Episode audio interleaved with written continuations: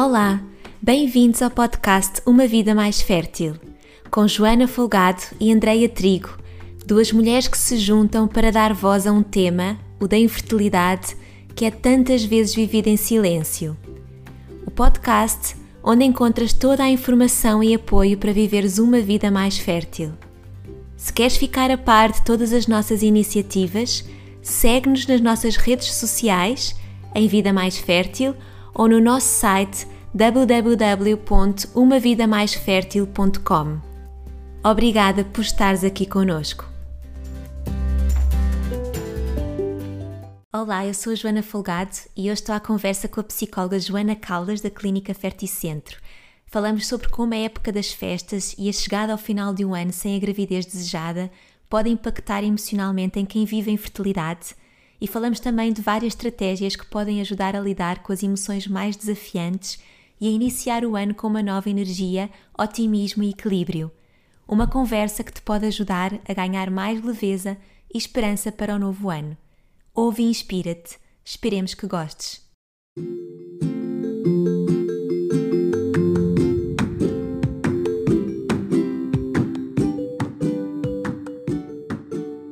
Olá, Joana, bem-vinda aqui ao podcast, primeira vez que falamos, portanto também estou assim muito entusiasmada, ainda para mais com um tema que interessa tanto às pessoas aqui que nos estão a ouvir, que é um tema que eu acredito que seja muito comum a todas as pessoas que desejam alargar a sua família, que iniciam o ano com este grande sonho e com esse plano e com a, a fé de que é este ano que vai acontecer e certamente que chegar ao final do ano sem este sonho realizado pode ser eh, muito difícil, não é? O desgaste de todas as tentativas que existiram ao longo do ano, mês após mês, dos tratamentos que eventualmente foram feitos sem, sem serem bem-sucedidos, talvez até perdas estacionais e, obviamente, com toda a carga emocional que isto envolve. Eu acho que nós podemos começar por aí, Joana. Como é que é a chegada ao final de um ano sem o sonho concretizado? Como é, quais é que são as emoções que se vivem? Como é que, o que é que as pessoas experimentam? Claro, Joana, olha, antes de mais, obrigada por estarmos aqui à conversa. Uh, isto é giro, somos duas Joanas, portanto vai ser divertido. Uh, e dizer que para mim é um gosto estar a falar sobre este tema e, antes de mais, porque eu gosto mesmo muito da área em que trabalho. Portanto, obrigada pelo convite e obrigada pela oportunidade. Um, e sim, eu acho que é importante nós começarmos aqui a pensar do que é que significa chegar a esta época do ano. Eu acho que é importante começarmos por aí, não é? Que é, isto é um desafio para todos nós. Chegar ao fim do ano, chegar a dezembro, chegar a esta altura de Natal, de festas, a rotina fica muito mais dinâmica, muito mais acelerada. De repente, tudo aquilo que nós acreditávamos, tudo aquilo que nós vivemos no dia a dia muda e parece que de repente somos todos obrigados a viver aqui uma felicidade, um espírito natalício muito maior, não é? Que é, então porquê que não andas feliz? Estamos as luzes, as músicas, os presentes, porquê que, porquê que tu não andas mais contente? Porquê que tu estás mais triste? Eu acho que, em geral, é sempre um bocadinho difícil vivermos esta, esta fase uh, por esta obrigação, não é? Que é, se eu não estou feliz, alguma coisa está errada. Um, não sei se tu sentes isso, como é que tu vives isso?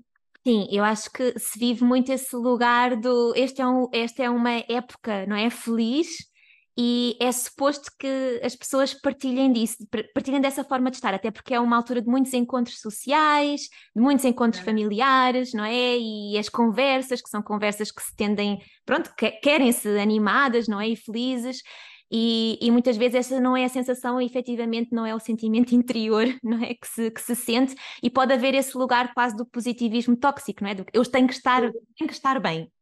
Exatamente, exatamente. E mais do que tudo, esta época é uma época que marca uma coisa muito importante, que é o que é que são as metas que nós cumprimos para o ano, não é? Porque nós chegamos ao fim do ano uh, olhamos e pensamos o que é que eu defini para mim, e muitas vezes é esta, esta questão de eu no próximo ano quero ter um filho, ou eu no próximo ano já quero ter uma família constituída, ou nós vamos ser mais, uh, e também as metas que não se cumpriram, e portanto muitos dos objetivos que tínhamos para alcançar uh, não são alcançáveis, e isto gera acima de tudo muito stress e muita ansiedade, ok?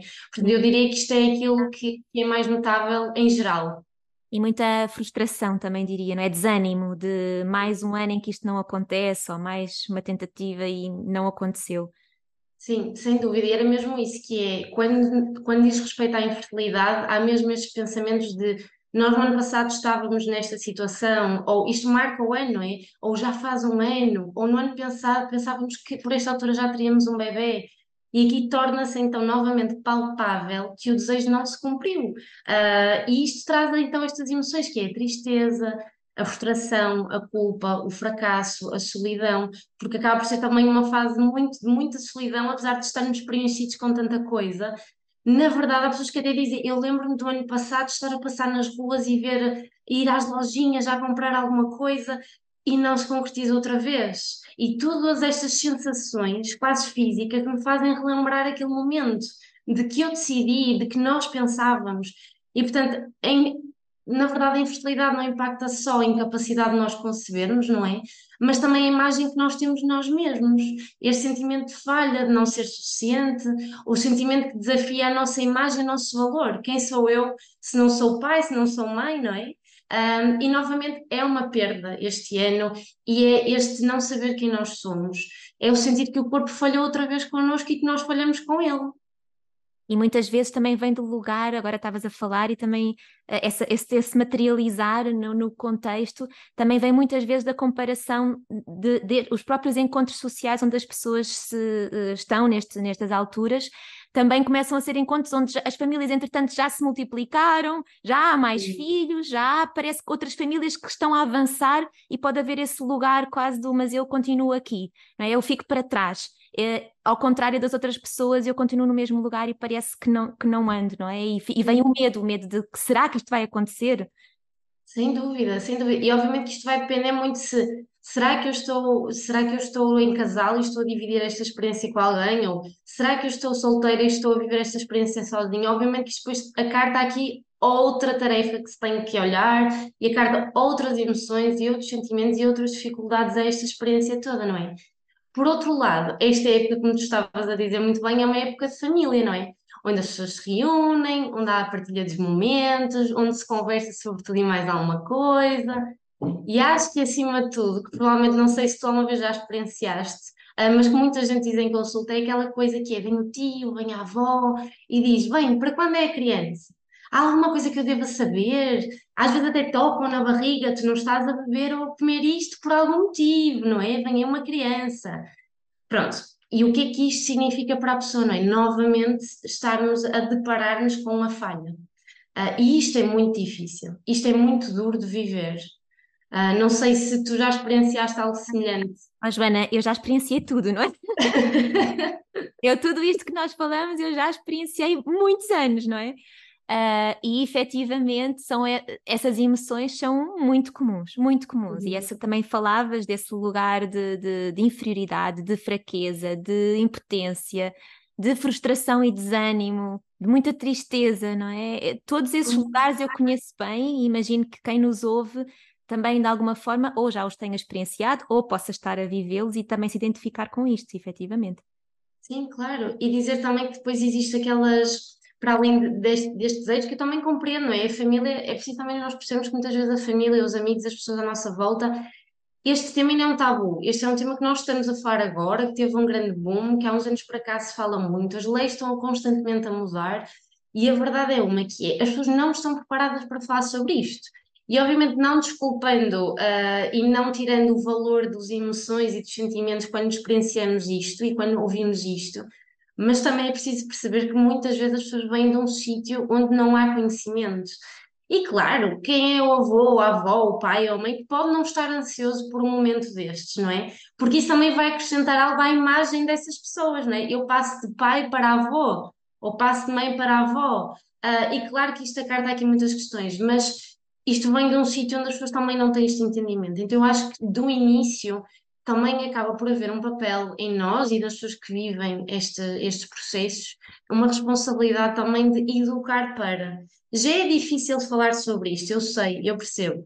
Mas por outro lado, é educar-nos para isto. Não é? Se as pessoas nunca ouviram falar sobre isto, se as pessoas não ouvem falar sobre isto, então muito menos preparadas elas estão. Ah, sem dúvida. E por isso é que muito aqui na Vida Mais Fértil acabamos por fazer muito essa tentativa, não é? De, de, de falarmos, de trazer mais consciencialização para que também as pessoas possam melhor abordar e serem mais empáticas nesse sentido, não é? De, de, de, de, conseguir ter uma linguagem que seja mais apoiante, isso sem dúvida. E tu falavas aí de um ponto que eu acho interessante, que, que tem a ver com a família e com os papéis, e é algo que eu sinto muitas vezes, que é não é só a dor do que ainda não se cumpriu enquanto papel que eu quero ter, mas também a dor de não, de não permitir, vá, porque não está a acontecer, não é? De não proporcionar esse papel aos que estão ao meu, ao meu redor, à minha família, não é? Da minha mãe não ser avó, do meu pai não ser eh, avô, não é? E, e, é muito interessante porque até a linguagem para com essas pessoas também acontece. Eu vou-te dar um exemplo. Uh, tive no fim de semana passado com a minha mãe e uma amiga de infância da minha mãe encontrou-nos. E a primeira pergunta que ela fez à minha mãe foi: Então, e tu, tens, tens netinhos? Não é? E eu pensei, claro. E eu pensei, isto é tão interessante, aquilo te come, obviamente, não é? Porque imaginei que não é só a minha dor, é a dor da minha mãe, não é? De, de também de desconforto que ela terá sentido. Um, mas achei aquilo interessante, porque efetivamente não é só para a pessoa que está a viver, é para as pessoas que estão à volta também, não é? Sem dúvida. Por isso é que eu acho que se nós tivermos olhado uma perspectiva saudável para aquilo que é a família, para aquilo que são as relações, eu acho que é importante nós partilharmos aquilo que nós vivemos emocionalmente, não é? Se nós temos, ok, eu até tenho um pai e uma mãe que me ajudam, que estão cá, que estão disponíveis, que na verdade, obviamente, havendo aqui uma avaliação, não é? E percebendo bem isto, e havendo aqui consciência de pensar, ok, se eu contar vai ser pior, vai causar mais frustração, vai causar mais pressão, aí se calhar é melhor não pensarmos sobre isso mas se nós conseguimos olhar para a nossa finança como um porto seguro nestes assuntos e poder partilhar estes sentimentos e estas dores e estas tristezas com eles, se calhar devemos perceber que estamos a partilhar os mesmos tipos de emoções e sentimentos e aí podemos ajudar uns aos outros a experienciar isto de outra forma. Sim, sem dúvida.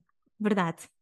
Sim, agora aquela, aquilo que acho que acaba por ser menos positivo é quando nós temos, se calhar, por exemplo, alguém da família, ou algum amigo, ou algum conhecido que, que é o pseudo-médico, ou o pseudo-psicólogo, ou o pseudo qualquer coisa, não é? Traz comentários sobre tudo e sugestões e soluções e tem, de repente, tem as fórmulas todas para, para se conseguir aquilo que há, há, há tanto tempo se deseja, não é? Sim, eu acho que isso então acaba por. Eu acho que isso é o que as pessoas mais sentem, e acho que é ótimo nós estamos a falar sobre isto aqui para as pessoas que não vivem o processo também ouvirem, que é isto não ajuda. O dizer tem calma, a minha amiga fez desta forma e tudo vai acontecer, ou olha, se calhar devias ter a dedicar mais a isto e não te estás a dedicar o suficiente, ou ai, isso é tudo psicológico, se tu não estressares, olha, para a semana estás grávida. E isto, sim, acho que traz aqui uma enorme tristeza, uma enorme frustração e sentimento de culpa, porque apesar das pessoas conseguirem distanciar e perceberem, ok, eu estou a fazer o meu melhor e isto realmente não faz sentido, mas não deixa de trazer um peso acrescido aqui à experiência. E sente-se muito, efetivamente, porque há sempre um lugar de talvez eu não tenha ainda tentado isso, talvez eu não tenha feito mesmo essa, essa, essa, essa sugestão, não é? E, e, isso traz essa frustração e um peso ainda maior àquilo que já é a pressão natural de quem está neste caminho e está a tentar fazer o seu melhor, não é? Para conseguir. Um, e sem dúvida, eu muitas vezes no meu caminho andei a correr atrás de pistas, no fundo, desses médicos de bancada, assim como chamo, médicos de bancada, uh, a seguir essas pistas, não é? De ah, mas eu uh, tenho alguém que foi aquele, aquele especialista e conseguiu, não é? E de repente eu achava que ele estava no meu caminho, mas havia aquela sugestão e pensava, mas se calhar, talvez aquela pessoa conseguiu, não é? E há um momento muito importante, efetivamente, no nosso caminho de conseguirmos destrinçar o que é que é importante para nós verdadeiramente, qual é o nosso caminho e manter-nos fiéis a isso, porque não é pela multiplicidade de respostas e de caminhos que se consegue, não é? Não é? Um, muitas vezes até o fazer menos, eu acho que às vezes é importante também falar sobre isso, nós queremos muito, se calhar podemos falar um bocadinho também sobre isso, uh, para, para pistas, o que é que as pessoas podem fazer. Vamos guardar esse tema para depois. Sim, sim até porque temos material para falar sobre isso mais sim. tarde. Sim, exato. Mas sim, eu acho que outra das emoções e outra, outra, outra, outra coisa que sai muito presente é a, a vergonha e a culpa nesta, nesta fase. Porquê? porque também estamos a falar de uma época que é muito direcionada para as crianças, não é? Uh, que na verdade nós vamos a eventos que é para as crianças, o Pai Natal é para as crianças, as prendas são para as crianças, uh, de repente alguém e não sei quantos estão grávidos no mesmo grupo de amigos, de repente a prima está grávida em casa, E portanto, de repente, eu dou por mim a viver num mundo onde mais depressa eu tenho que me confrontar com essa realidade, porque vou ter que partilhar momentos, se calhar de uma forma um bocadinho mais exaustiva, não é? É, é os jantares todos, é, é os lanches, é tudo isso. E de repente eu sinto culpa e vergonha, porquê? Porque eu, na verdade, estou a olhar para a minha amiga ou para a minha prima e eu gostava de estar naquele lugar. E eu gostava de estar a sentir aquela emoção, e eu gostava de estar ali a experienciar exatamente a mesma coisa. E de repente eu penso, eu não me quero sentir assim, eu não, eu não quero ser esta pessoa, eu sou tão amarga ou eu sou tão triste por estar a sentir vergonha ou por estar a sentir de alguma forma inveja, não é? Inveja. Eu ia dizer essa palavra, eu acho que nós temos muita conotação da inveja como uma emoção muito negativa, muito negativa, muito penalizadora, que é, é mau dizer-se que eu sou invejosa. Não é? Quando, a, quando a inveja sinaliza algo que nós queremos no outro, não é? E é tão natural, nós queremos aquilo, não é? Uh, e depois vem essa sensação de culpa, eu não devia ser invejosa, lá está, eu não devia ser invejosa, não é? Então vem muita culpa de, de associada. Sim, sim, eu devia estar feliz pela minha amiga, então como é que eu não estou aqui com uma enorme vontade de ir à festa, com uma enorme vontade de partilhar aquele momento? Eu até gosto deles, não é? E depois vem esta dúvida que é, será que eu na verdade, não estou feliz por eles. Será que eu sou má pessoa por estar a sentir isto? E eu gostava que nós percebêssemos também que nós, desde sempre, vamos desenvolver-nos através de espelho, não é? Se o meu amiguinho da minha idade faz uma coisa, eu vou querer fazer. Se noutra determinada etapa alguém faz, eu também vou querer fazer. E não estou a dizer que nós queremos estar grávidos porque o amigo está grávido, não é isso. Mas é natural, esta questão da inveja, não é? É natural que se eu olho para a minha amiga e por acaso temos o mesmo desejo e ela tem, e ela está a vivê-lo e eu não estou, isto traz dor, não é? Claro que traz dor. É um grande desejo que eu tenho. E porquê que eu me sinto culpada com isto? Vem muito afetar outra vez a noção de valor próprio, não é? Porque eu não sou boa pessoa, então vai outra vez a autoestima, vem outra vez a, noção de, de valor. E isso é, isso é altamente castigador. Sim, e muita gente diz em consulta, se eles soubessem que eu me sinto assim, eles iriam me odiar também como eu me odeio por me sentir assim. E eu questiono, mas odeia-se porquê, não é? E na verdade as emoções são, são um GPS, são um mapa. Se eu tenho inveja, é porque alguma coisa não está a acontecer comigo, não é porque eu quero um mal ao outro. Se eu estou ansiosa, é porque algo está a mexer comigo. Se eu estou feliz, é porque algo bom está a acontecer comigo. Então, por que eu tenho que desvalorizar isso mesmo? Isto vai-me orientar, não é? Isto vai-me orientar para a forma como isto me impacta, como é que eu sou, como é que eu lido com as coisas, e é preciso, com este mapa, com este GPS, eu saber para onde é que eu vou percorrer. E isso vai-me ajudar a não eliminar ou a controlar, mas sim de alguma forma a saber-me seguir um percurso. Se eu me ouço, se eu me permito ouvir aquilo que eu estou a sentir, isto vai-me ajudar-me a orientar e a conhecer-me muito mais do que de alguma forma dizer que eu sou má, que eu sou boa, ou que eu, ou que eu sinto isto, ou, ou não é? Que valor é que eu tenho? Não, é o que é que isto valoriza para mim? Como é que eu vivo isto? Sim, isso já são conotações que nós fazemos pelos nossos pensamentos, colocamos em cima da, da emoção, mas a emoção em si é natural e sempre positiva, porque tem sempre uma intenção. E é de nos sinalizar algo, não é? Então serve sempre para o nosso conhecimento, para o nosso conhecimento interior, não é? E para nos balizarmos neste mundo. E a, a, a, inveja traz isso, traz esse lugar do, mas eu também quero, também quero viver aquilo. Ok, é natural e é bom, não é? É bom nesse Sim. sentido. Então, uh, esse, esse lado castigador efetivamente não tem, não deve ter lugar. Sim, sim. É, não, aliás, ele deve ter lugar. Nós temos é que nos sentar com essa emoção. Não, não, deve, ter, não deve ter lugar o, o a noção de, de castigador. Ah, certo. Certo. Dizer, eh, não, eu estou-me a sentir culpada por estar assim. Esse, isso é que não deve existir, porque não faz sentido. Sim, claro que sim. É preciso é compreender, é olhar para esta emoção, é sentar-me com esta emoção, é olhar para ela dizer o que é que ela significa para mim, não é? Mais do que o julgar ela existir. É dar espaço para ela existir. Sim, sem dúvida.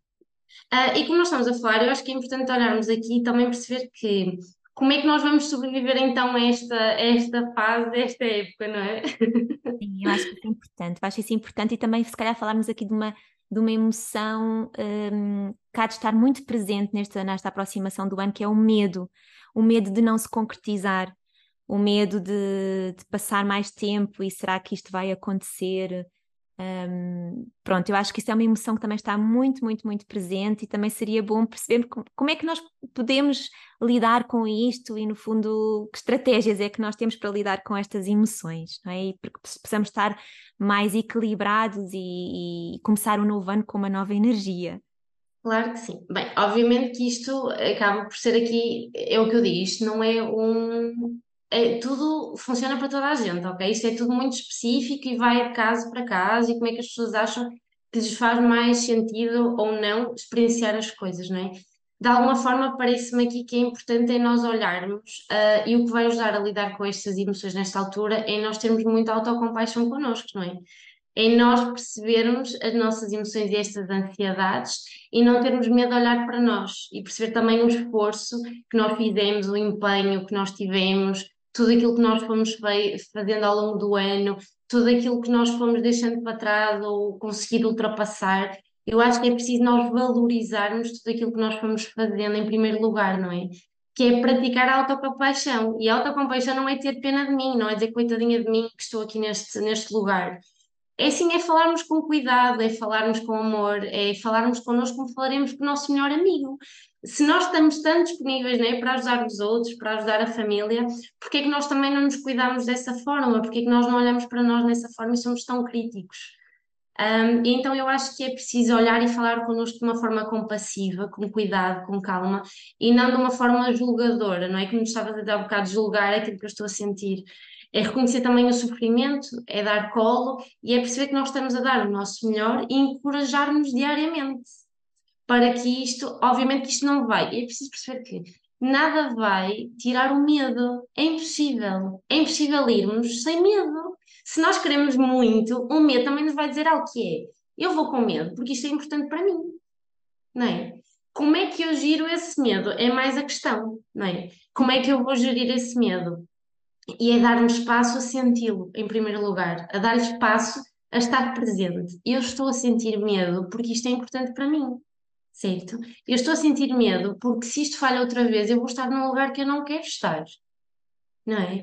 E na verdade, isto é sempre um voltar atrás.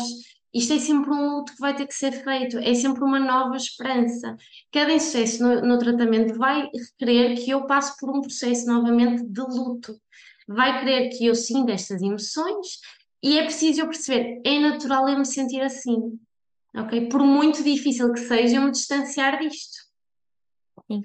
É muito na linha da conversa que tínhamos tido de estarmos de cara feliz nesta época e com um bocadinho com esse positivismo que, que eu digo que é tóxico, porque na verdade não é natural, aquilo que está a ecoar cá dentro, não é? Não está uh, sintonizado. E esse lugar da compaixão para mim é assim uma fórmula muito mágica. E, e, tal, tu dizes que não é universal, mas olha que eu acho que é quase muito universal, porque se nós conseguíssemos fazer mais isto, não só nesta circunstância, mas também em relação a todos os outros desafios de vida que vamos tendo, esse lugar de colo de nós próprios, esse abraço a nós mesmos, é um, é um lugar muito mais verdadeiro e necessário para a cura e necessário para poder alterar o estado para outra coisa diferente. Uh, e muitas vezes nós não queremos estar aí, não queremos estar na tristeza ou não queremos estar na, na culpa, não queremos estar no medo, não é? Mas todas, as, todas essas emoções, como tu dizes, não é? São tão naturais e é mesmo para, para serem abraçadas. Eu acho que esse da, da autocompaixão é uma fórmula muito, muito poderosa e importante. Sim, eu, eu compreendo a frustração e muitas vezes a raiva, não é? Que é o meu corpo parece que não responde, ou parece que eu não estou a fazer o suficiente, ou... mas na verdade eu acho que muitas vezes as pessoas esquecem de parar também muito nesta ideia de, de compaixão e de olhar para nós mesmos e para tudo aquilo que temos feito, que é, ok, eu não alcancei aquilo que eu mais queria, que é o desejo de estar grávida, estar grávida e ter aqui, construir a minha família. Mas vamos olhar também para as outras coisas, não é? Que partindo logo do princípio, o corpo tem feito um trabalho que muitas vezes não temos essa consciência. O corpo todos os dias tem que se preparar para fazer sinapses, permitir-nos respirar, permitir-nos mexer, fazer a nossa digestão, bombear o nosso sangue e estar lá durante não sei quantas horas, ativo, a funcionar, leva-nos ao trabalho, permite-nos estar funcionais. E caramba, eu tenho que olhar para mim e perceber, meu Deus, o meu corpo, eu tenho que nutrir isto aqui dentro também, não é? Porque, na verdade, se eu não olho para isto aqui já está a funcionar a mais de mil por cento e não me permite fazer um tratamento, dois tratamentos, três tratamentos. e muitas vezes, muitos mais do que três ou quatro ou cinco, ele está sempre lá ao nosso lado. E nós temos feito um papel, e ele tem feito um papel extremamente rigoroso, sem nunca desistir nem de nós, nem nós dele. E muitas vezes nós esquecemos isto quando vem a ideia de isto está a falhar. Não está. Isto não está a dar-nos o objetivo final, o mais desejável, mas ele tem feito um trabalho potente. Olha, isso que tu trazes acho muito importante, porque é muito fácil ficar nesse lugar de o meu corpo não funciona, o meu corpo é, é um falhanço, não é? Nesse sentido de ele não corresponde àquilo que é o suposto. E como tu dizes, não é? Ele é uma máquina suprema, é uma máquina suprema. E se nós contabilizarmos tudo aquilo que ele fez este ano por cada um, é, é muito mais do que aquilo que não se cumpriu, não é? Que não correspondeu àquilo que nós idealizamos. Uh, acho, acho essa ideia interessante e, e boa de ficar assim na nossa, na nossa memória, porque realmente nós temos um corpo que é altamente eficaz. Não é? Sim. E eu acho que quero deixar só esta ideia só pelo facto de o quanto nós às vezes nos esquecemos de gostar de nós e, e de perceber que, lá está, como este papel não se cumpre, como eu não sou mãe, como eu não, não sou pai, como seja o que for, de alguma forma isto significa que eu estou a falhar? Não, eu estou a fazer mil e uma coisas ao mesmo tempo. Uh, não estou só a viver a minha vida, não estou só a manter as minhas rotinas, não estou a ser outros mil papéis, não é? Que às vezes nós esquecemos, também sou filha, se calhar, também sou neta, também sou neto, também sou amigo, e muitas vezes vamos esquecendo desses papéis todos. E este aqui do corpo, que funcione como nós podermos amar, amar por isto funcionar e que nos dê força para também continuar, não é? Mas claro que há outras formas de nós gerirmos a emoção e gerirmos a ansiedade e gerirmos o medo, e muitas dessas pode ser, por exemplo, nesta ideia da autocompaixão, por exemplo, escrever uma carta para mim como se eu escrevesse uma carta para a pessoa que eu mais gosto, que está a viver o mesmo processo que eu e entregá-la a mim própria ou enviá-la para mim própria passado uns dias. Enviar-me por e-mail, enviar-me por correio, enviar-me por WhatsApp, seja o que for. Relembrar-me constantemente daquilo que eu tenho vindo a fazer, também de positivo no meio disto, não é? O que é que isto me tem ensinado? O que é que isto ensina sobre mim? Quão resiliente eu sou, quão capaz eu sou, quão persistente eu sou, quão capaz, na verdade, de me dedicar àquilo que eu quero, eu sou e que nem sabia que era, não é? Uh, quando é que isto traz autoconhecimento para mim própria ou para mim próprio, não é? E de alguma forma é também, por exemplo, há pessoas que sentem que lhes ajuda muito numa perspectiva emocional, que é escrever todos os dias sobre como é que tem sido o processo ou como é que se sentiram. Há pessoas que dizem que se sentem muito mais aliviadas, muito mais calmas, muito mais orientadas. E depois outras coisas mais simples, como que não são simples, mas que parecem simples, que podemos adotar no nosso dia a dia. Há pessoas que se ajustam muito bem com práticas de mindfulness, com caminhadas ativas, meditação ativa, que é estar aqui no agora, pensarmos como é que eu me estou a sentir agora. E a, e a meditação ativa pode ser apenas como um gesto de ir almoçar e estar muito mais ativada para aquilo que eu estou a fazer isto sabe isto, a textura é desta forma, e se calhar isto vai-me desligar um bocadinho daquilo que são as minhas preocupações, que são muito para o futuro, não é? Este medo do futuro, esta ansiedade para o futuro.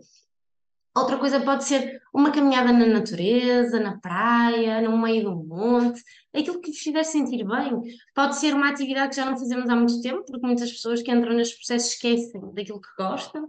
Pode ser uma, sei lá, uma ida ao cinema, um, pode ser uma aula de dança, pode ser muito libertador.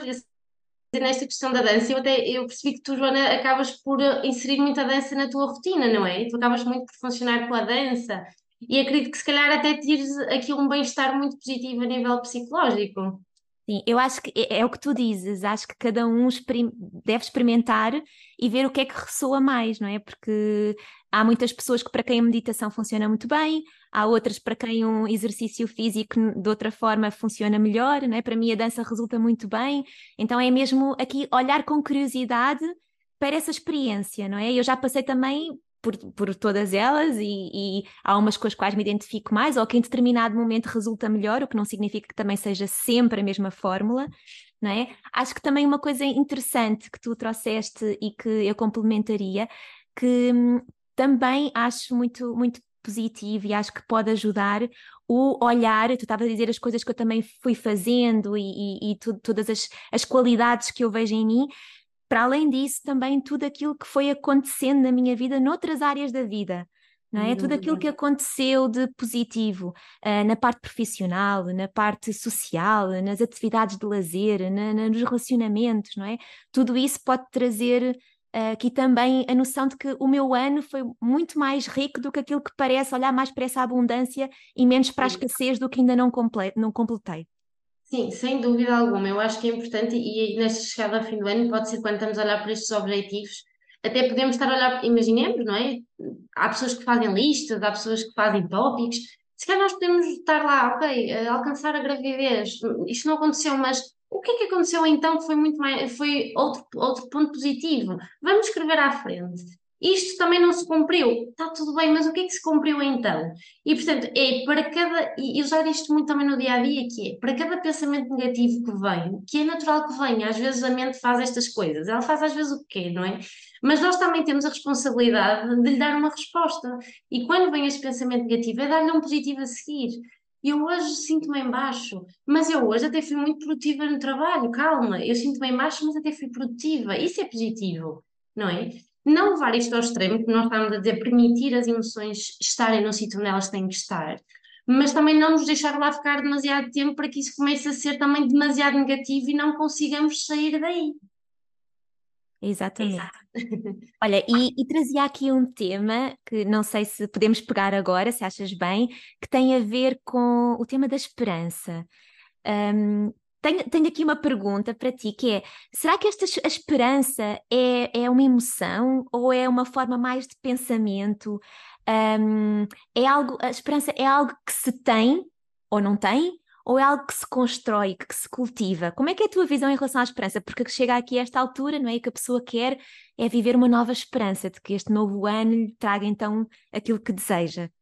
Olha, isso é uma pergunta muito interessante que eu nunca tinha colocado dessa forma, para ser sincera. Portanto, colocas-me aqui a pensar um bocadinho sobre isso também, não é? Eu acho que a esperança é algo que também se cultiva, mas acho que tem muito a ver com como é que nós somos em relação àquilo que nós vivemos, não é? Eu acho que há pessoas que são efetivamente esperançosas e que veem, se calhar, de uma forma muito positiva as coisas, que arranjam soluções e que estão sempre aqui numa perspectiva à frente, mas um à frente positivo, com esta esperança que tu dizes. E há pessoas que nós temos que ajudá-las a, encontrar esta esperança e o que é que significa a esperança para cada pessoa. O que é que isso significa, não é? Porque partir do princípio que a esperança é uma certeza, eu não acho que isso seja o, o mais certo de nós olharmos, não é? É preciso, eu acho, ter uma consciência que a esperança pode ser um motor para nós irmos atrás de algo, um bocadinho como a ansiedade também é um motor, se for a mais, então já não, já não é funcional a esperança pode ser também um motor, desde que isso nos permita estar conscientes de que a esperança leva-me para a frente, mas que o para a frente pode nem sempre ser, se cumprir com aquilo que eu quero. Pode não okay? ser, não é? Pode não ser uh, um destino certo. Exatamente, exatamente. Ter a força motriz, não é? Para a pessoa seguir nesse plano, não é? E continuar a, a vencer as adversidades que se vão colocando.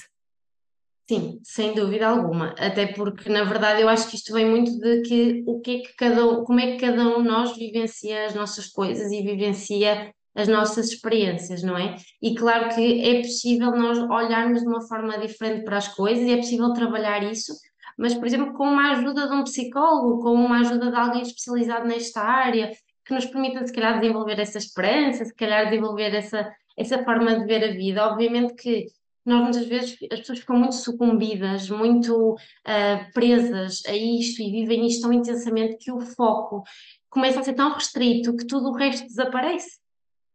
Não é? As pessoas vivem isto de uma forma tão exaustiva que tudo o resto da vida foi. Começa a ser o centro de toda a vida e basicamente a motivação para tudo aquilo que se faz e obviamente que o estreitar essa visão também reduz muito aquilo que é a vida num todo e a perspectiva, não é? E também essas vivências positivas do que se pode estar a experienciar à volta. Uh, sem dúvida que sim.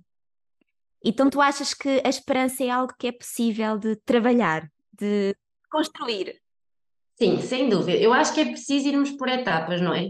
Que é, para eu ter se calhar para eu ter a capacidade de construir uma esperança, eu tenho que fazer uma coisa primeiro, que é experienciar o luto. Uhum. Ok? Uh, isto significa uh, que eu tenho que olhar para trás. ou tenho que me permitir viver o agora, se isto está a acontecer agora, eu tenho que viver isso, para conseguir voltar a reconstruir uma nova esperança, uma nova vida, uma nova etapa, um, uma nova tarefa no meu dia a dia. Portanto, mas eu preciso viver então o luto em primeiro lugar. Sim, ainda uma mulher a semana passada partilhava na, na Vida Mais Fértil que se sentia muito sem esperança, por, completamente desesperançada, porque tinha terminado um, mais um tratamento sem sucesso. É? E, e, eu a falar com ela, depois também lhe perguntei como é que é para ti viver esse desesperança, essa desesperança. Uhum. Ela é sentir, é, é, ter esta tristeza, este, este lugar de muita tristeza. Ok, é, é natural, é natural. E foi muito interessante porque no início desta semana agora mandou uma mensagem a dizer parece que já sinto uma, uma, uma, leve nova esperança. E é mesmo isso, não é? Às vezes é muito, faz muito parte o viver o luto e a dor e a tristeza e a frustração, tudo isso, para depois poder vir algo diferente e algo novo. Que pode ser essa nova esperança, ainda que leve, e que pode ir intensificando e dando força também para os próximos passos depois. Sim, sem dúvida. Eu acho que o que ela também queria dizer era, eu se calhar já me sinto num sítio mais positivo e então já tenho a capacidade de olhar para a frente, não é? Uh, e como muitas vezes as pessoas chamam a isto de esperança, que é, então eu agora consigo olhar, agora é. consigo ter uma nova visão. Sim, consigo ter esse, esse coração com mais otimismo, não é? Com mais, com mais confiança de que pode, de que há uma, há uma possibilidade. Sim, sem dúvida. E, e dizer-te já que efetivamente esta ideia de por exemplo, como é que eu posso começar o ano e deixar para trás então todas estas experiências que eu fui vivendo, não é? Uhum. E é, tem a ver então com aquele luto que eu te falei, não é? Que nós estamos a falar de fazer este luto e ressignificar o luto. Ou seja, ressignificar a experiência. O que é que esta experiência me disse? E muitas vezes nós temos que perceber que eu ressignificar significa eu dar-lhe outro significado que não significa eu não sei o que aconteceu, eu estou só a ignorar o que aconteceu. Não, eu sei o que aconteceu, mas eu vou trabalhar para que essa experiência tenha outro valor para mim. Ok? E isto muitas vezes é eu perceber que eu vivi imensos insucessos, mas eu hoje sou capaz de compreender este processo e ajudar outras mulheres que estão no mesmo sítio que eu. Isto, por exemplo, é ressignificar a experiência do luto. É, por exemplo, dizer, ok, eu e o meu companheiro, ou eu e a minha companheira estamos a viver este processo tão difícil, mas olha o quanto hoje nós nos conhecemos melhor do que nos conhecíamos antes, não é? E na verdade, isto aqui também vai trazer uma nova expectativa, vai nos trazer aqui um novo bem-estar e vai nos permitir então passar para essa, se calhar, essa esperança e essa visão do futuro. Que é, eu com isto aprendi isto, eu com isto ganhei estas ferramentas, e eu agora estou mais preparada ou tenho mais conhecimento para o que vem aí. Sim, isso para mim foi, tem sido algo muito importante, essa ressignificação, o poder colher ensinamentos, aprendizagens, uh, sentido, dar um sentido, porque isso ajuda a dar um sentido uh, uhum. ao luto que se vive, aos insucessos que se vivem e, e, e cria a ideia de que não é em vão. Efetivamente, eu, eu aprendi, eu cresci, eu, eu nós, seja, seja em que formato for, uh, com esta experiência. E isso faz de nós melhores pessoas, uh, mais equipadas para o futuro, mais equipadas para a parentalidade, não é? mais, mais equipadas para a vida, no, no sentido geral. E isso dá um significado, dá um sentido, e parece que de repente, parece que o tempo não se esgotou simplesmente naquilo que não aconteceu, mas que foi uma possibilidade para nós, quase uma dádiva também nesse sentido. Acho que é muito difícil dizer esta palavra quando não se consegue aquilo que se quer, mas eu consigo olhar, por exemplo, no meu caso, eu consigo olhar para trás e apesar deste, deste, deste tempo todo, eu consigo ver que pode ser uma dádiva em muitos sentidos na minha vida, e não tenho dúvida disso, de outras coisas que floresceram, não é? Em mim, na minha vida. Um, e acho que isso é, é, pode ser também muito, muito importante e valioso. Sim, sem dúvida alguma. Eu acho que pode ser também um, um caminho de descoberta. Tanto a dois, como sozinha, como sozinho, seja o que for, eu acho que acaba por ser um, um caminho sempre de descoberta. Se houver, e também dizer, se houver um apoio para isso, se muitas vezes as pessoas também tiverem, uh, e, e, e chamar aqui a atenção de que a maior parte dos sítios, os hospitais públicos, uh, em muitos deles, as clínicas de fertilidade, muitas vezes, há profissionais especializados, há apoios especializados, muitas vezes a preços muito mais baixos e, por favor, procurar realmente ajuda, porque isto, isto nunca vai ser vivido tranquilamente, nunca vai ser vivido sem nenhum tipo de dor, sem nenhum tipo de luto. Pode ser vivido de outra forma, não é? Com maior bem-estar, com este caminho, com este autoconhecimento. Nutrir este caminho é importante. Sim, e eu acho que tocamos aqui também num tema que pode ser importante falarmos, que é nós estamos a falar de coisas que, no fundo, nós podemos nos preparar e podemos traçar planos no sentido do que nós queremos concretizar e faz parte, e podemos falar sobre isso, mas nós sabemos que há uma grande parte que nós não controlamos, a maior parte nós não controlamos. O resultado final não é garantido e, isso não conseguimos controlar de todo. Um, como, é que se, como é que se lida com isto, não é? Como é que se, no início deste novo ano, uhum. estabelecem metas que, que eu sinto que possa ser profícuo, não é? Nós sabemos quais é que são os próximos passos que nós vamos dar neste projeto, sabendo uhum. também que o resultado final não depende de nós e, portanto, como é que nós também ganhamos essa, essa fé, essa confiança e também essa rendição àquilo que é, não é? Uhum. uhum. Certo. Então, primeiro é com muita, com muita ajuda psicológica, caso não consigamos fazer essa tarefa sozinhos, ok? Até porque nenhum de nós vem com um livro de instruções e nenhum de nós aprende como é que isto se faz de um dia para o outro e muitos de nós na área também precisamos de ajuda porque, por muito que tenhamos as ferramentas, dizer que também não o sabemos fazer muitas vezes autonomamente e está tudo bem com isso, em primeiro lugar, ok? Não é preciso haver aqui nenhuma psicopatologia ou uma doença de saúde mental para termos alguém a ajudar-nos, ok? Depois é dizer que nós podemos e devemos sim planear até certo ponto, não é? É, é, é bom nós termos metas e objetivos, porque eles são orientadores, eles são estruturadores, e portanto isso é positivo, ok? É preciso é ter consciência quando nós os desenvolvemos. Eu não vou colocar uma meta, um objetivo que se calhar é impossível de eu alcançar. É impossível porque se calhar a minha rotina não me permite, é impossível se calhar porque é impossível, como alcançar a gravidez ponto é impossível, não é? Nós não temos o controle que precisamos para isso, mas podemos alcançar metas que se calhar nos são importantes. Por exemplo, olhar para trás é essencial, como eu estava a dizer há bocado. Como é que foi este ano? O que, como é que eu me senti? Como é que correram os tratamentos? O que é que eu acho que aconteceu que eu gostaria que fosse diferente, não é? Na prática, nas coisas do dia a dia, foi uma consulta no médico em que eu não perguntei determinados assuntos, foi um sítio onde eu não li determinadas coisas, foi. Não sei, estas pequenas coisas são muito importantes. Portanto, é nós pararmos e pensarmos como é que foi o ano? O que é que na verdade foi mais difícil para mim? Foi mais difícil para nós? Vamos fazer aqui uma retrospectiva, não é? como é que eu me senti, o que é que correu mal, o que é que eu gostaria que tivesse corrido melhor e o que é que eu posso fazer, o que é que eu posso controlar, o que é que eu posso definir que me vai ajudar, ok?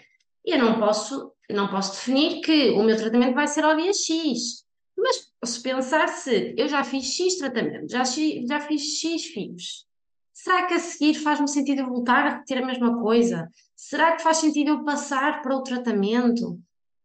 Eu tenho que abrir estas hipóteses não é? Tenho que falar com os médicos. A partir de agora eu vou começar a levar as questões. Eu vou começar a questionar mais em consulta. Eu vou começar a criar uma relação um bocadinho mais próxima com a equipa. Porque as pessoas têm esse direito. As pessoas têm. A única coisa que nós podemos controlar nestes tratamentos é como é que nós nos posicionamos. Não é? Eu não sei, Joana, se a tua experiência com a equipa foi boa, se não foi boa, se tu sentiste, se tu te preparavas para as consultas. Foi uma aprendizagem também ao longo do tempo. Eu acho que é mesmo uma questão, é muito bom fazer essa retrospectiva e esse, esse lugar do que é que, como é que correu e o que é que eu quero que seja diferente. Porque hum, eu acho que se vai ganhando essa experiência com o tempo, não é? Eu também ia para as consultas e muitas vezes não fazia as perguntas, depois passei a levar o caderninho com as perguntas escritas, não é? São tudo aprendizagens, coisas simples, como tu dizes, mas que pode fazer a diferença ou mesmo perceber, será que no passado eu corri de tratamento em tratamento sem dar, dar o tempo que eu sentia que era o melhor para mim, porque estava a ser pressionada por vozes de fora, ou dos médicos, ou dos meus pais, ou sei, sei lá, do que for, não é? Uh, tudo isso são aprendizagens. Se calhar agora não vou querer fazer Sim. neste espaço e está tudo bem, e, e é assim. Portanto, olhar para aquilo que poderia ter sido diferente, ou que eu senti que não foi tão ajustado, efetivamente pode ser um guia para me orientar a futuro. Mas eu, eu sinto na minha, na minha experiência que me ajuda muito ter esse plano, ter um plano do próximo passo, ter um. Mesmo que o próximo passo seja eu agora não quero tentar nada. Uh, de uma forma por, por, tratamentos, ou ainda que a decisão seja essa, mas ter, ter esse plano e ter um plano a seguir, não é? Então, mas não quero, mas não quero durante quanto tempo? Pois vou reavaliar. Então, quando é que é essa, esse prazo para reavaliar, não é? E uhum. tudo isso ajuda a ganhar esse, esse, esse maior lugar de leveza, porque há, há um plano daquilo que nós pensamos que podemos controlar, sabendo que há muito que não controlamos, mas naquilo que nós controlamos é muito bom ter essa confiança, ter essa segurança. Sem dúvida, eu acho que acima de tudo é sermos transparentes connosco e com os outros que também estão à nossa volta, não é? Que é esta questão de que como é que eu me estou a sentir agora e porquê é que eu estou a continuar este processo. E porquê é que eu digo isto? Porque muitas vezes nós, as pessoas, sentem-se forçadas a fazer a seguir outra filha, a seguir outro processo de simulação, a seguir, e nem param, não param, não param para se ouvir, não param para ouvir o corpo, porque o pai ou a mãe estão a insistir, porque o companheiro ou a companheira diz, não, vamos a mais uma, mas e o que, é que, o, que é que o que é que está a dizer aqui dentro, não é? Então, isto pode ser um objetivo, que é, eu vou parar e vou pensar, eu agora tenho estas coisas que quero fazer, e outra coisa que eu vou falar a seguir, mas que dentro destas coisas que eu tenho a fazer, onde é que encaixa o tratamento? Onde é que ele encaixa, não é? Que, onde é que a minha vida encaixa no tratamento? É onde é que o meu tratamento encaixa na minha vida? Outra coisa importante é, um objetivo principal é criar alicerces, bases. E o que é que eu quero dizer com isto? Que é, se o meu único desejo, o meu único objetivo é engravidar, e é, ele existe, nós não estamos a excluí-lo, mas se esse é o único, o único objetivo, onde é que fica todas as outras áreas da minha vida? E quando esse objetivo cair, se ele cair, porque ele pode não cair, mas pode cair, ou pode demorar anos ou meses, não é? Uh, como tu estavas a tiveste anos nisto, não é? Um, se isso cai, o que é que acontece? Então nós não temos nenhum colchão, nós não temos nenhum amparo em baixo. Nós precisamos ir criando essas bases, essas coisas boas na vida. Então, o meu objetivo é também olhar para trás e definir objetivos que vão de alguma forma nutrir aquilo que se calhar me foi faltando no ano anterior.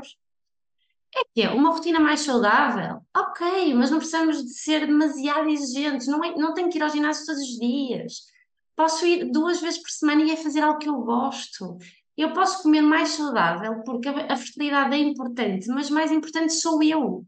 Eu tenho uma cliente minha em consulta que dizia sempre: Eu vou é, uh, começar a fazer jogging, eu vou me alimentar bem por causa do processo. E eu comecei a dizer: Mas e, e, e você? É? E se, e se, o processo não existisse, não ia querer sentir-se bem, não ia querer comer bem, não ia querer exercitar-se bem? E ela, pois, realmente, eu, pois, porque antes disto existe um ser, não é? E acho que isso é também um objetivo que é alcançável, que é controlável e que não é assim tão descabido que o tragamos para este ano. Sim, eu, eu acho muito importante ter essa visão da vida maior. E trago aqui às vezes uma partilha que algumas mulheres me fazem, que é, mas, mas quando eu, quando eu porque também proponho olhar assim para o todo e ver mais objetivos na vida e mais desejos de, de, de concretização, e muitas, às vezes acontece dizerem, ah, sim, eu gostava de ter aquele projeto profissional, ou de fazer aquele curso, ou de fazer aquela viagem, mas quase que há um lugar, outra vez, da culpa de, mas eu não vou pôr isto porque senão significa que eu não quero tanto assim a maternidade, porque isto pode ser incompatível. Então vem aquele lugar quase de culpa de me estar, de estar a desejar uma coisa que parece ser incompatível. Não é? E daí até pode ser que isto não se concretize porque eu não, não estou a querer assim tanto. E eu, isto é importante desmistificar, não é? Porque efetivamente é muito importante a pessoa olhar-se como um todo e, a, e, e, um todo, a pessoa pode ter muito desejo da maternidade, eu estou a falar agora das mães, mas da paternidade, e a pessoa não se cumpre só nesse papel, a pessoa tem é noutros papéis, e é natural que se entusiasme na vida com outras coisas, e é totalmente legítimo e saudável, não é? Dúvida, então este lugar, dúvida. este lugar de sim, eu posso desejar ser mãe, e sim, eu posso desejar viajar, e sim, eu posso desejar ter aquele projeto profissional, tudo isto é válido, isto é riqueza, não há nada que esteja em competição, ok, mas alguém, depois muitas vezes colocam, está bem, mas se entretanto eu engravido e estou a tirar aquele curso, como é que eu vou fazer? A vida é mesmo assim, não é? Nesse momento, vais reavaliar as tuas prioridades e nesse momento, se efetivamente a maternidade consumir aquilo que tu sentes não está disponível noutra área, é possível, é possível rever, não é? A vida não tem só caminhos sem saída, não é? Sem dúvida, sem dúvida. E acho que é tão importante isso que estavas a dizer, que era uma coisa que eu ouço tantas vezes e que eu compreendo que é, eu não quero, eu não vou, eu tinha aqui um casal que era, eu não vou planear a próxima viagem daqui a um mês, porque daqui a um mês, sei lá, podemos estar a começar um processo. E eu, ok, e por acaso era um casal que não tinha esta questão da idade, pronto, não havia esse, essa questão, mas então por que não a viagem? Então por que não ir? Pronto, ok, não podem fazer uma viagem, se calhar, a pensar em seis meses, mas cá podem fazer uma escapadinha do fim de semana a seguir.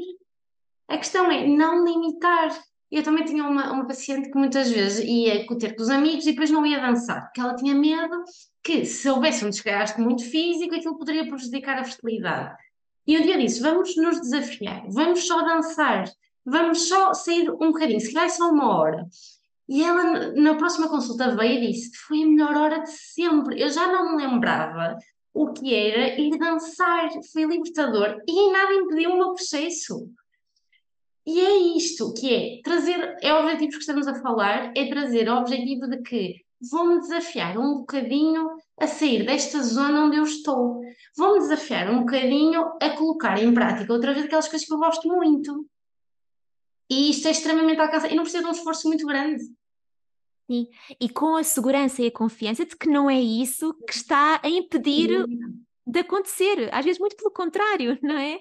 Às vezes esta normalidade na vida também faz com que a pessoa possa, possa gozar mais a vida, sentir-se melhor consigo própria. Isso é tão importante para este percurso, para que este percurso possa ser feito também com outro equilíbrio, não é? Portanto, sem dúvida, sem dúvida que isso é, é muito importante.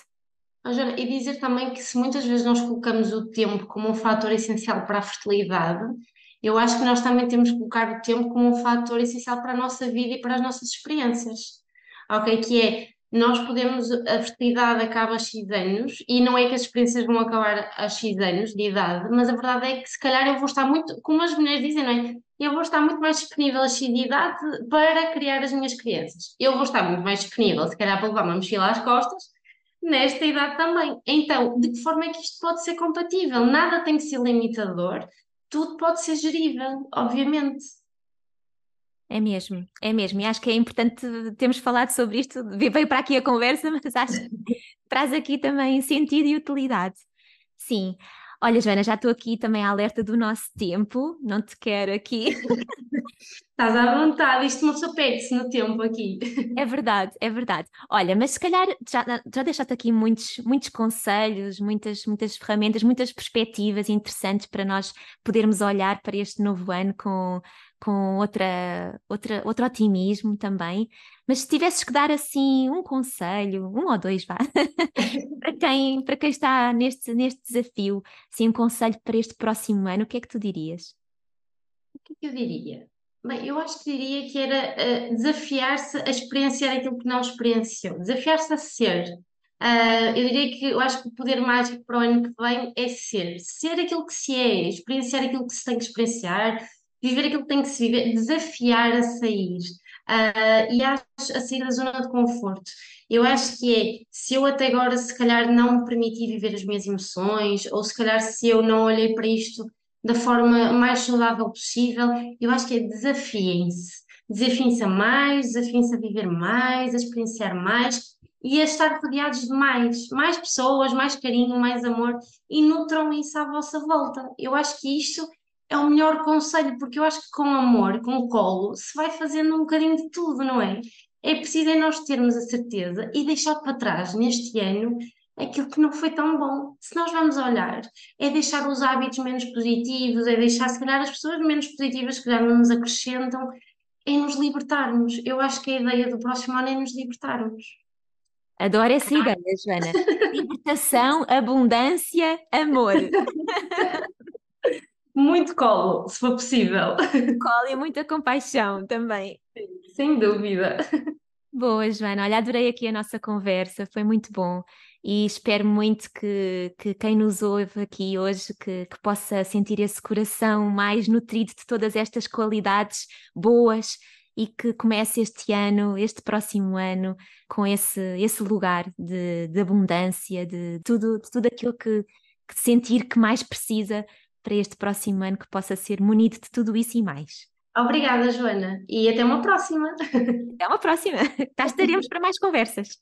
Sem dúvida. Obrigada. É um beijinho. Espero que esta época corra da melhor forma possível e que o ano se abra com muita libertação e muito amor para todos.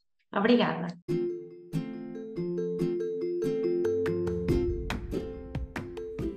E por hoje é tudo. Obrigada por teres ouvido este episódio. Deixa-nos os teus comentários, sugestões e perguntas. Estamos aqui para te ajudar a viveres uma vida mais fértil. Segue-nos nas nossas redes sociais, em Vida Mais Fértil, e não percas o próximo episódio. Até já!